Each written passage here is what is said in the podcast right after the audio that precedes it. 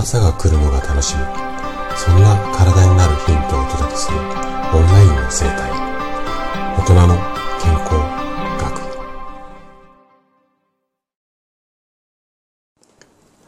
おはようございます。高田です。毎週日曜日は心の時間ということで朗読をしています。で今日朗読したいのがねかりんさんの夏の終わりにもう一度。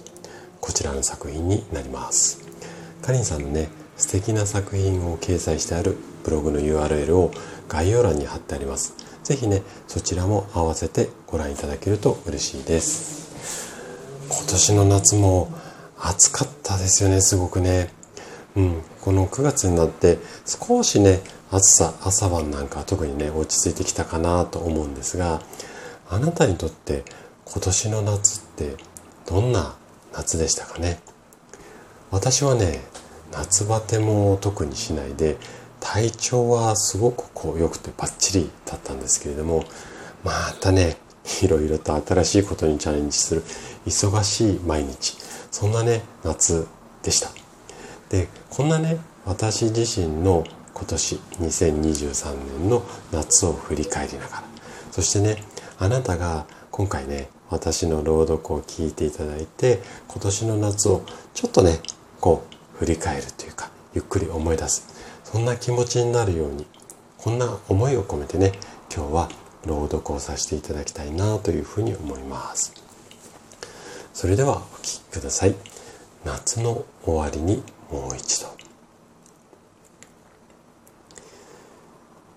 夢の続きのような空。虫たちの命の歌の臨床が鳴り止むことのない公園あの夜は今夜よりもっと暑い夜でした。歩くだけで首筋に一筋二筋。汗がこぼれては流れて落ちていく。暑くて少し重たい。真夏の夜の空気に包まれながら。神楽舞う舞台の揺らぎを君と見つめていた。冷たいラムネ片手にこの時間が永遠であることをそっと願いながら見つめた。君の横顔は夜空に打ち上げられた花火のようでした。一人公園のベンチに腰掛けスマホの中の君を見つめた。首筋を撫でてく風が次の季節の訪れを告げる中